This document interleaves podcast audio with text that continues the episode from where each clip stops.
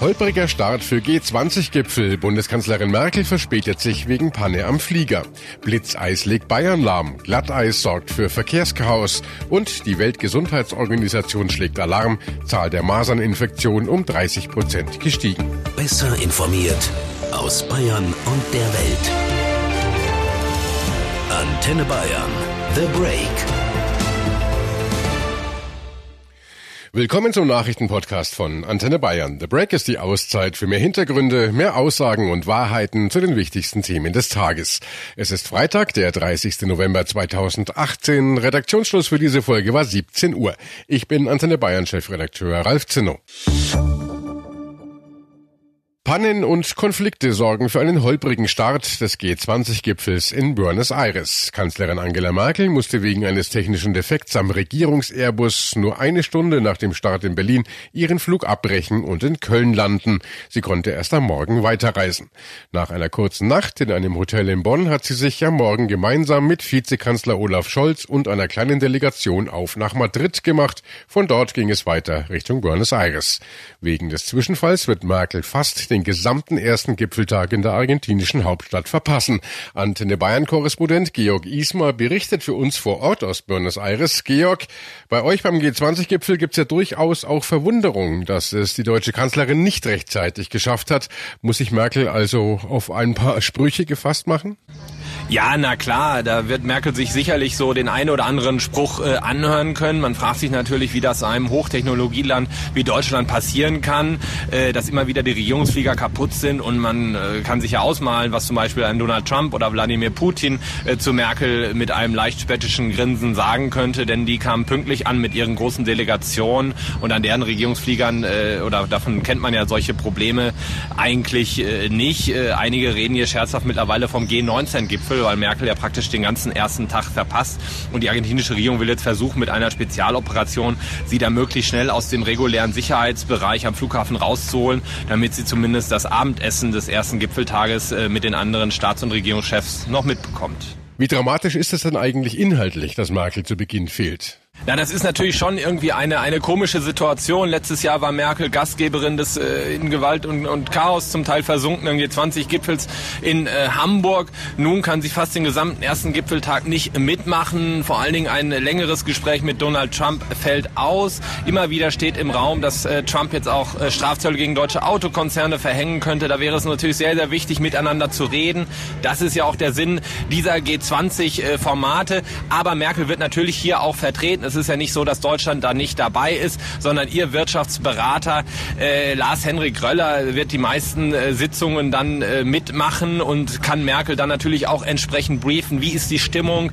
Was wird untereinander diskutiert? Wo gibt es vielleicht auch Kompromisslinien, gerade in der Frage der Strafzölle und eines drohenden weiteren Handelskonfliktes? Was werden aus deiner Sicht die heikelsten Themen bei diesem G20-Treffen? Ja, neben dem äh, Handelsthema überlagert ja auch der äh, neue Konflikt zwischen Russland und der Ukraine. Den Gipfel äh, US-Präsident Donald Trump hat deswegen ein Treffen mit Wladimir Putin erstmal abgesagt. Dann ist natürlich interessant, wie geht man mit dem saudischen Kronprinzen Salman um, der natürlich nach der Ermordung des regimekritischen Journalisten Khashoggi im Istanbuler Konsulat Saudi-Arabiens schwer in der Kritik steht.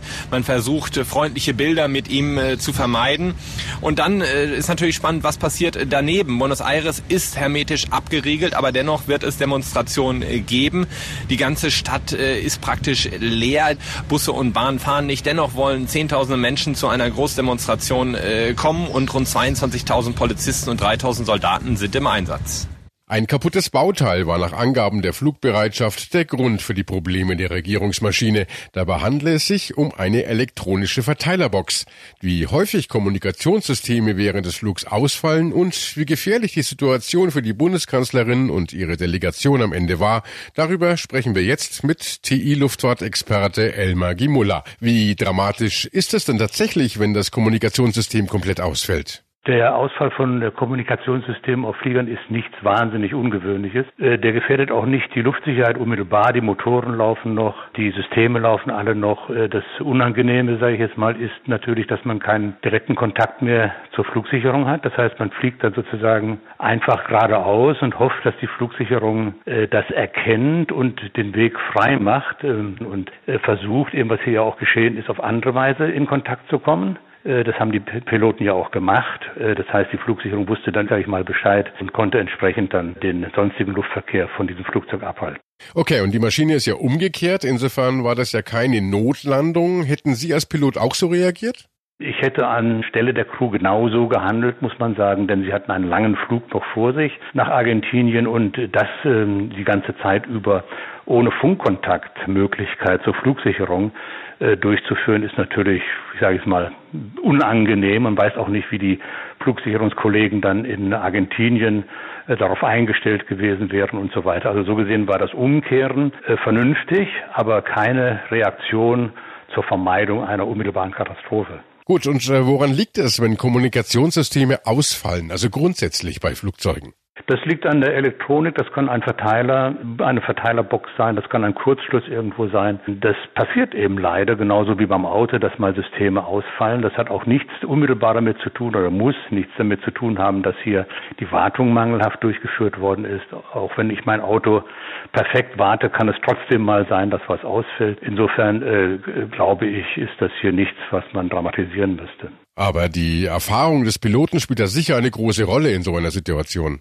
Die Lorbeeren gebühren meiner Ansicht nach hier natürlich den Piloten, das ist ganz klar, in einer ungewöhnlichen äh, Situation muss man einen kühlen Kopf behalten, aber in erster Linie sicherlich der Flugsicherung, denn die Flugsicherung war es, die dann äh, den sonstigen Luftverkehr um dieses Flugzeug herum frei halten muss. Äh, das alles muss koordiniert und in Ruhe geschehen. Für den Piloten ist das äh, Unangenehme tatsächlich, dass er dann landet und nicht so recht weiß, ob es die richtige Landerichtung ist, weil er keine sonstigen Informationen hat. Ich gehe aber davon davon aus, dass äh, das hier über die Telefonanlage, die Sie ja auch noch dabei hatten, äh, ihm mitgeteilt worden ist, auch ohne dass es eine Riesenherausforderung für ihn gewesen ist. Und es wurde ja, es wurde ja viel spekuliert darüber, ob es eventuell eine Cyberattacke war. Das wurde ja mittlerweile verneint. Äh, aber wie wahrscheinlich ist es denn aus Ihrer Sicht, dass es zu einer derartigen Cyberattacke auf einen Regierungsflieger kommen könnte? Also das, das Faktum, dass es ein Regierungsflieger war, lässt natürlich solche Spekulationen ins Kraut schießen. Ähm, man muss es relativ sehen äh, auf dem Hintergrund des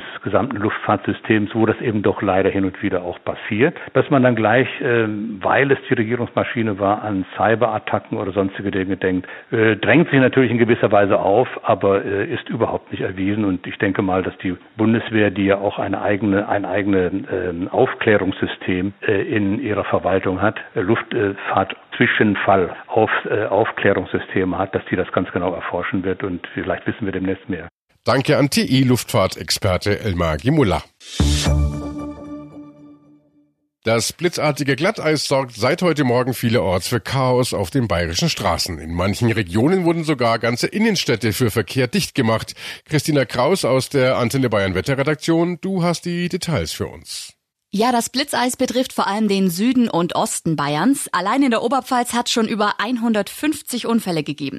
Besonders betroffen sind die Städte Tirschenreuth und Eschenbach in der Oberpfalz. Hier sind die Innenstädte sogar komplett für den Verkehr gesperrt worden. Durch die Hanglage und das Kopfsteinpflaster in den Städten wird's vorankommen zu einer einzigen Rutschpartie. Im Landkreis Tirschenreuth ist heute zusätzlich an allen 34 Schulen der Unterricht ausgefallen. In Kam wurde sogar die Eröffnung des Christkindlmarkts von heute auf morgen verschoben. Wie sieht's denn in den anderen Regierungsbezirken aus? Ja, der Westen, also Unter- und Mittelfranken, Schwaben und Oberbayern bleiben relativ verschont.